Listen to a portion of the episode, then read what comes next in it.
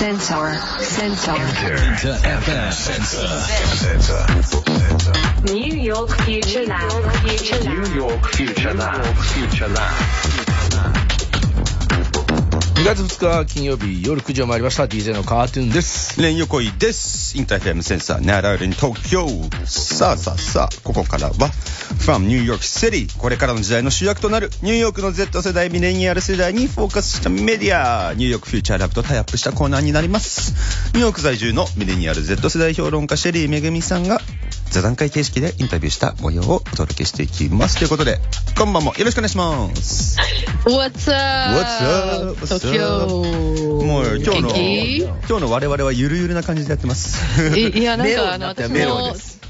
あの、ちょっと、この前に、あの、繋がってたから聞いてたんだけど、はいはいなんなんか、あの、朝の7時な感じで、なんか、 after hours かな、みたいな。そうですね、完全にそっち側ですね。そんな感じではいあれかもな、先週話した、あの、なんていうか、モダンなジャズみたいなものまた引きずってたのかな、俺の中で。なんだったらうーん、そうかもしれない、ね。そうかもしれないね。はい。ジャズ、ヒップホップ。うん、はいすごいいい感じで。ね。こんな感じでどんどんひねり出していきます。いやー、もう私もひねり出しますよ、今日もね。お願いします。本日はニューヨークはどんな感じですか？今日はね、なんかまた暖冬に戻っていて、あそう。うん。い今ね、朝7時で気温が4度、暖かい方ですね。で、ただね、1週間一度もお日様を見てないんですよ。あ、ほんと。ずーっと持ってるんですよい。やー、嫌ですねね。ねなんかだから明日は晴れるらしいんでね。なるほどね。ちょっとうんうんしてるんですけどね。はい。まあそんなニューヨークなんですけどもうね、はい2月に、あっという間に2月に突入ということで。そうですね。うん。ね、まあこのところね、2024年を予想するトピックを多めにお届けしてたんですが、今回はね、去年、世界で大ヒットした2つの日本の映画について取り上げたいんですよ。うんうんうん。ね。で、もうみんなそういえばピンとくると思うんですけれども、はいまずはね、もう10年ぶりの宮崎駿作品、ジブリ映画、君たちはどう生きるか。ほう。そして、ゴジラマイナスワン、これね、アメリカでもヒットしてるんですよ、両方ともすごく。そうなんですよ。うんうんいや、見て見て。でね、あの君たちはどう生きるかの方は、もう去年の公開時にはね、北米の興行成績トップに輝くという、すごいですよ、これ。マジで、もう、アニメ作品としてはもう本当に快挙。そして、もうね、ゴールデングローブ賞では、もう最優秀アニメ取ってるんですね、はい。この間ね。で、3月に発表されるアカデミー賞でも、最優秀アニメ映画にノミネートされていて、これかなり可能性高いですよ。すごいね。すごいんですよ。ねさすが。で、あ、うん。じゃあね、だったらラボの Z 世代はこの映画を。どう見たのか、君たちはどう生きるかをどう見たのか、どう感じたのかどう感じたのか、うん、ね、ちょっとまずそれを聞いてみましょう。I was on Instagram and in like sometimes when you're going through people's stories, they have like an ad in between, right? And every single ad that I had was from G Kids advertising The Boy and the Heron. And so I was like, you know what? Fine. It was it's like the first Miyazaki movie in like 10 years. Yeah, me and Hiker watched it in the first showing in IMAX.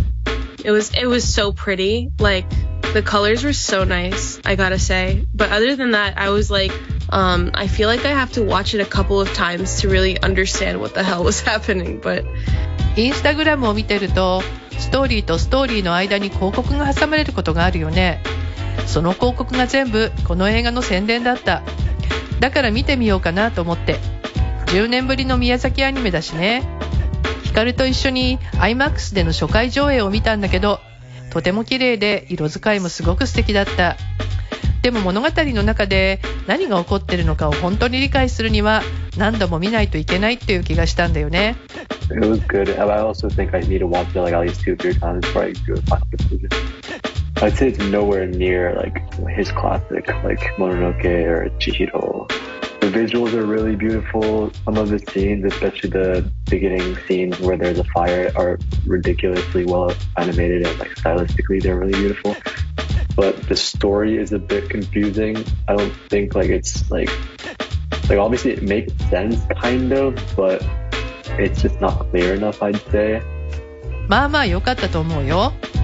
ただよしあしを言う前に最低でも23回は見る必要があると思うはっきり言うとこれは彼のクラシック作品例えば「もののけ姫」や「千と千尋の神隠し」には遠く及ばないと思ったでも視覚的には本当に美しい特に火事がある冒頭のシーンなどはありえないぐらいうまくアニメーションされていてスタイリッシュで本当に素晴らしかったただストーリーは少し分かりにくいかな明らかに意味を込めてるのは分かるんだけど十分には理解できなかった I, I just don't know why the whole Western world called this like the boy and the heron because the heron's not like honestly it's not that important. Yeah. Like I think Uh, the Japanese title is like way sicker. 僕が理解できないのはなぜ英語のタイトルが「The Boy and the Heron」少年とアオサギになったかだよだってアオサギはそんなに重要じゃないからね日本のオリジナルタイトルのがずっとかっこいいのに What is a heron? アオサギって何 the, a bird?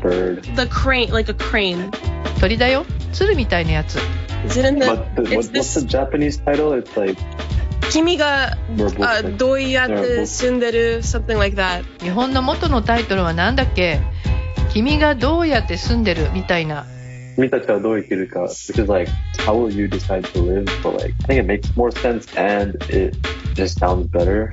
君たちはどう生きるかだよだってどうやって生きるかを決めるっていうことだから元のタイトルの方がもっと意味があるしそれを英語にして How will you decide to live? の方がシンプルで良い響きだと思うけど Oh, because like we want. I think in English you want a protagonist. アメリカではタイトルに主人公の名前とかを入れたがる傾向があるよね I guess right. Like to be. not a protagonist though. でもアオサギは主人公じゃないでしょ Yeah, the boy. The boy. そうだけどボーイ少年が主役ってことよ The Boy and the Heron このタイトルはね 俺もね日本いたけどねあのそっちではそうやって呼ばれてるってのは知ってましたね、へえそうなんだ。Heron うん結構そ結構話題にはなってたし、あのーなんかあれですよね、一つでちょっといきなりまとめな感じで言っちゃうと、あのーアニメっていうものが海外でもなんか OK とされ始めてきたっすよね。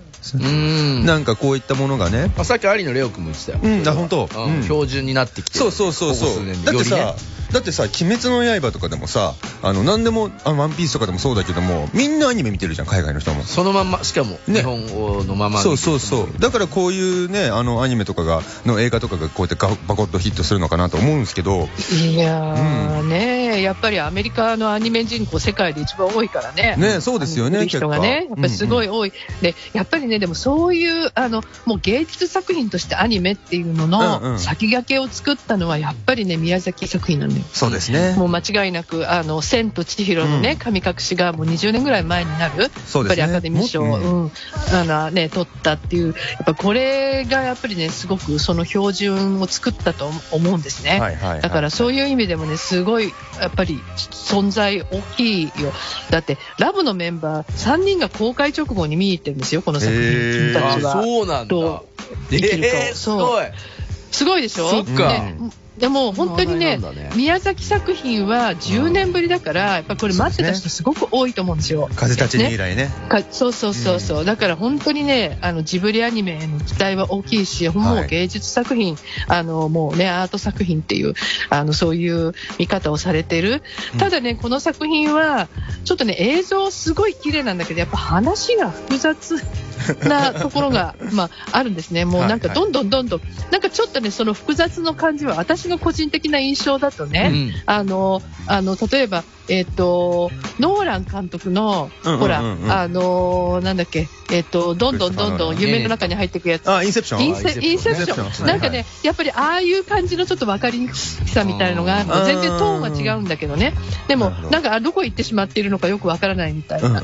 でも、私はそれがちょっとミステリアスで面白いなと、はい。ずっと思ったけど、まあ、あのーこう、ストレートな映画に慣れてる若、アメリカの若者はね、うんうん。ちょっと分かりにくいかなってまあでもかもしれません。アメリカだけじゃなくてもこっちの方で日本でもねみんな行ってますよね、何回も見なきゃわかんない超言われて俺も見に行ってないんだよ何回も何回もも見ないとあれはわけわかんないみたいな話をよく聞くから俺もまだ見れてないですけどね。なるうんうん。ね、あのね、それもね、逆に言うとね、何回も見たくなるような感じがするのよ。ああなるほど。そういうことか。だ綺麗だから。はいはいはい、本当に、あの、もうね、が本当に美しいの。もうちょっともう、なんていうの、メスモライジングな感じなのね。うんうん。あの、もうクラクラするぐらいのね、まあそういう、あの、体験をもう一回したいみたいな感じで何回も見たいっていう人もね、結構いると思います。うんうんうんうん。本当に。なるほど。ね、で、まあ、ノエがね、過去の宮崎作品には及ばないと言ってましたけれども、うんあの、じゃあアメリカではね、どのジブリ映画が人気なのかっていうのをちょっとチェックしたくないですか？でまだこのね、新作見てない人もいると思うので、うんうん。でこれね、またね、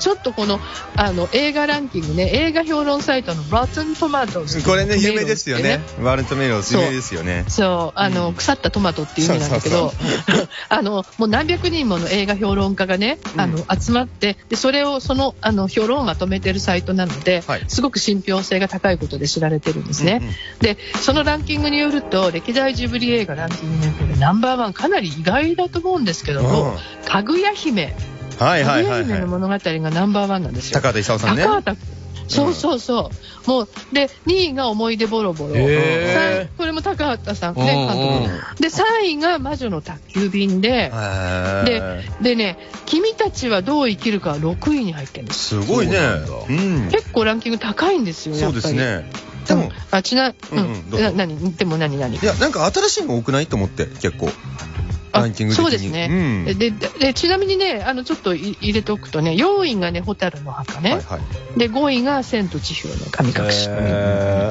なんかこういうちょっと昔の作品も入ってくるっていうね。で、でまあ、あの、このサイトのコメントでは、えー君たちはどう生きるかに関して、うん。もう本当にね、美しいアニメーションのレンズを通して示唆に富んだテーマを探求している宮崎の新たな傑作であると、うんうんうんまあ、絶賛なんですね。はいなるほどね。で、えっ、と、日本のランキングもちょっと知りたいと思うので、はい。駆け足でいくとですね、みんなのランキングの、えー調べでは、これは一般人のランキングだと思うんだけど、うんうんナンバーワンが千と千尋の神隠し、うんね2位が天空の白ラピュタ、3位が魔女の宅急便と。うんうんうんで、なぜか君たちはどう生きるかが26位というね。なるほどね。じゃあ結構そこでは差があるんですね。なんだろうね。まだ見てない人が多いのかも。ね。うん、多分ね、そう、新しいからね、見てない人が多くて入ってないのかなって思いましたね。ね。なるほどなるほど。ね。ちなみにシェリーさんは誰が好きです？どれが好きですか？いや私はやっぱりあの「千と千尋」が衝撃的だったのでうんんやっぱりあの私はあれがナンバーワンなんだけど。俺はナウシカ。ナウシカ。ナウシカね。うん。俺ねあナウシカもねうん。俺ジブリじゃないけどあのルパン、うん。カリオストロある種おーなるほどね。あれが早尾一番好き先生ね。うん。そうそうそうねでもやっぱりこうやってねみんながやっぱりねあのこれが好きとかあれが好きって話ができるっていうのはすごいことだね。ね、本当にそれぐらいのねあれがありますからね。その今までの作品集があったりとかね。でしかもさ、あれとかもあのパンダコパンダみたいな超緩いのとかもあったりもするんじゃないですか。あんなショートのやつとかね。パンダコパンダとかね。ポンポコタヌキみたいなやつあそれは平成たぬき合戦あのポンポコで。あそうそうそうね。あれとかもありますけどいろんなねうん。うんありますからやっぱジブリ作品この先もねいろいろ見たいですね、ね。えはい。はい、ということで、ちょっと後半に行くんですけどね、えー後半はゴジラ30作目ですよ、わゴジラが。ね、ゴジラマイナスワンなんですけど、こちらもね、12月に封切りされて、全米の興行収入2週連続で3位。もうすごいですよ、これも。日本の実写映画としては最高。うんうんうんもうこれまでの記録を塗り替えたと。で、さらに、さらにこれもすごい。これまでに公開された外国語映画の売り上げのトップ3入りしたんですよ。えー、すげえなだすごいでしょちょちょっと詳しいことは後半でってことで、まず、まずみんなの意見を聞いてください。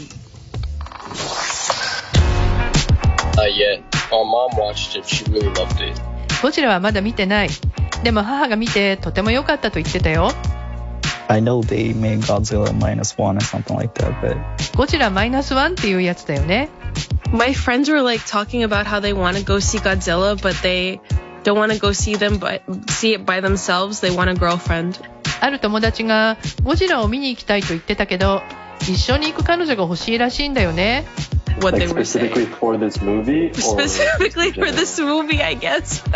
ゴジラを見るためにわざわざ彼女を作るの？なぜか全く分かんないけどね。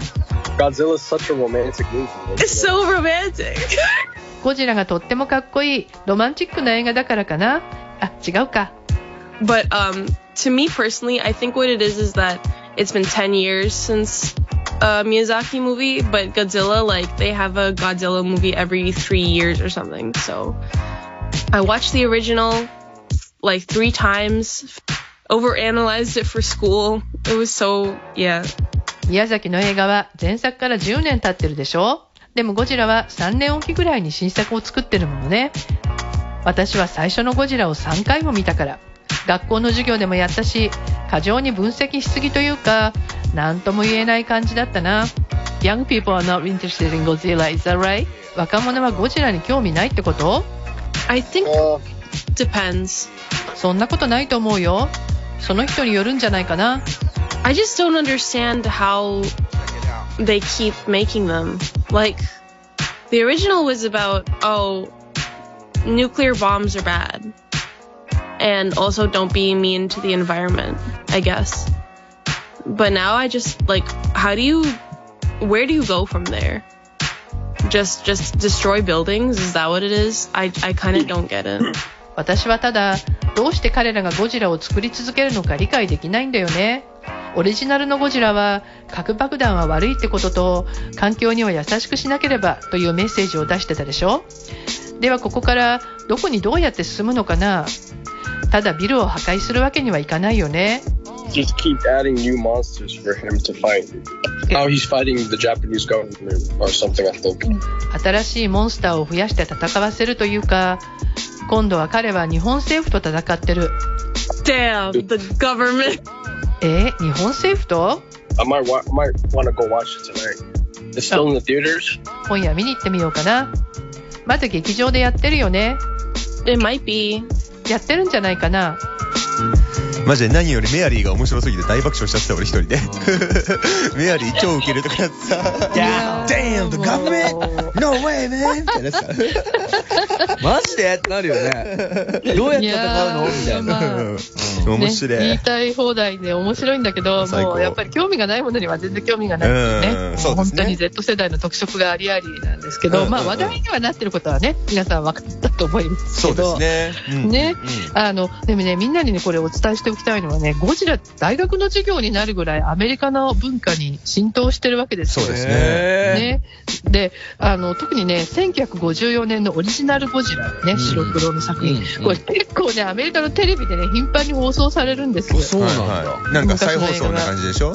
そうそうそう、もう何度も何度もやるから私も結構何度も見てるんだけど、はいはい。ね、メアリーも3回も見た。ん。だから日本よりもねアメリカにいる方が過去のゴジラ作品に触れるチャンスは多いんいじゃないかや、すごい。それもなんか、そんなの知らなかった。うんうんあれ、そんな何回もやるんだ、アメリカで。あれね、なめちゃくちゃやってる。だって例えば向こうで、あの、ブルース・リーの映画がやるようにはいはいはい、テレビでね、そういう感じと同じようにゴジラも流れてたりするんですあよ。ー本当にモスラとかキングギドラとかなんかしょっちゅう見てるね、からしょっちゅう見ますよね、マジでね。超見てたもん。まあなんかそういうこともあるので、あれまたゴジラみたいなね、はいはいそういう印象があるかもしれないんだけど、うんうんでもね、やっぱり売り上げを見てる限り飽きられてる感じは全然しないですよ。まあそうですね、絶対に。でで、アメリカではね、まだ公開中で、で、うんつい先日ね、パラサイト、はい韓国映画画アカデミー賞取った。これ、売り上げ超えて、うんえーさっきも話したように、これまでに公開された外国語映画の売り上げトップ3に入ったんですよ。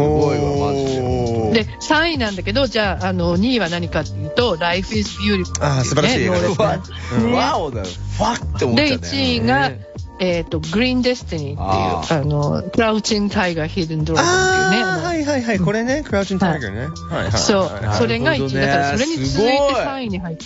すごすごいんですよすごい。それで3位か。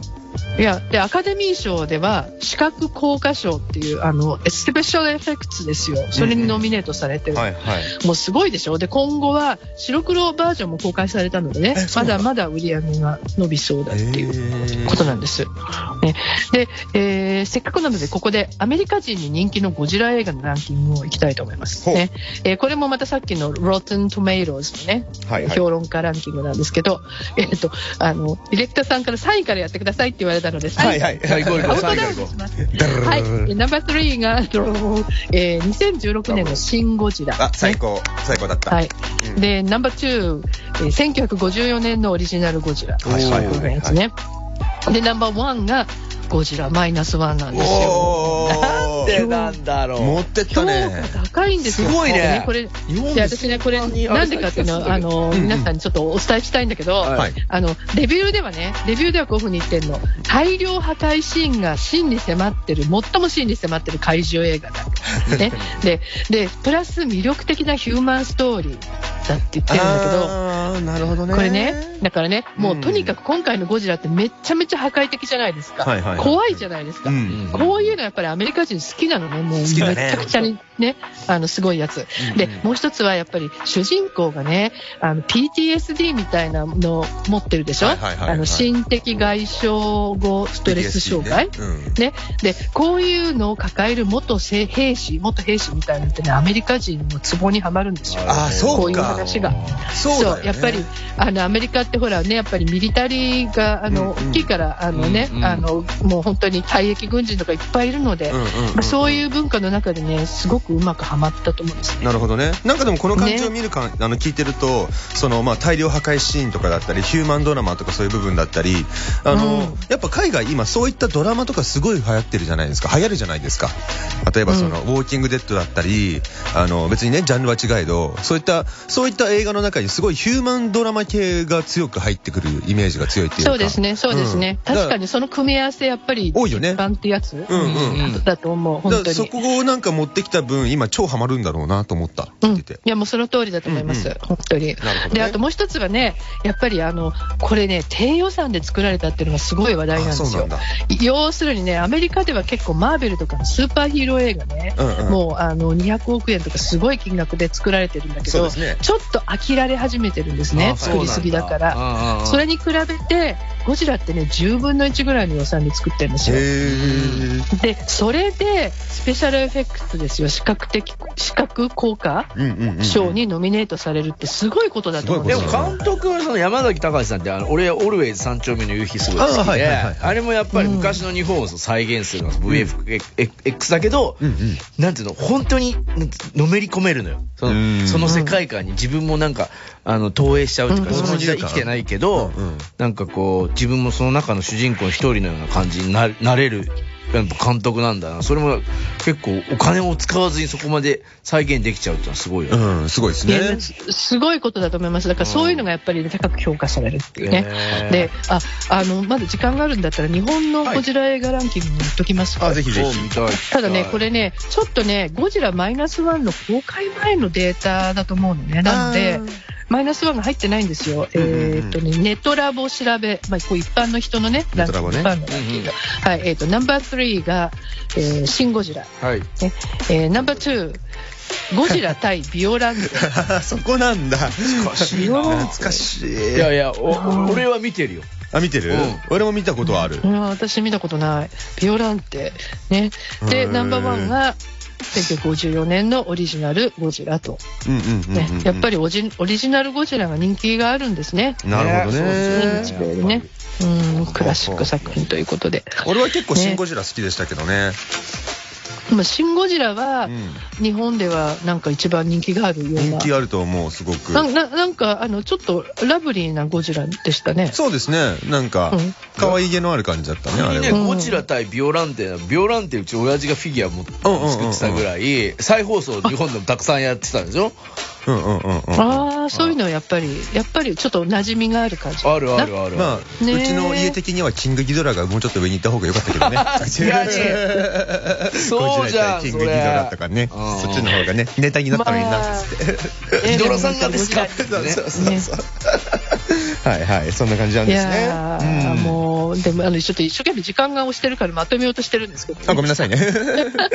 あ、いいのか、まだ。あのまあ、そういうことで、ね、本当に宮崎映画にしても、ジブリにしても、ゴジラにしても、本当にね、あの、うんうん日米つなげるっていうか、本当に世界のね、中で、やっぱり文化の一つとしてね、あの、もう、こうやって、あの、みんなが見てるっていうのも、本当に、あの、素晴らしいしね、そういう意味では日本映画に期待、の日本映画への期待、うんうんアニメも含めて、うんやっぱりすごい高まってきてるところだと思うのいやで、間違いないでもね、もう本当にあのーちょっとこれからどうなるか出てきてくれるかね、はい楽しみなので、もうクリエイターの皆さんも本当にね、頑張って作ってほしいなと、本当に思います。本当そう思いねます。ねで、アカデミー賞の結果も楽しみということで、こちらは3月10日、現地時間ね、日本は11日になるのかな、発表されるので、はいはい、楽しみにしたいと思います。楽しみにしましょう。頑張れ、こちゃ。はい。さあさあ、ね、この、どんなメンバーが話しているかなどなど知りたい人は、ニューヨークフューチャーラボのサイトに写真とかプロフィール載っておりますし、先週までポッドキャストも上がっておりますので、ぜひこちらもチェックしてみてください。はい。シェリーさん、今週もありがとうございました。はい、Thank you. ありがとうございました。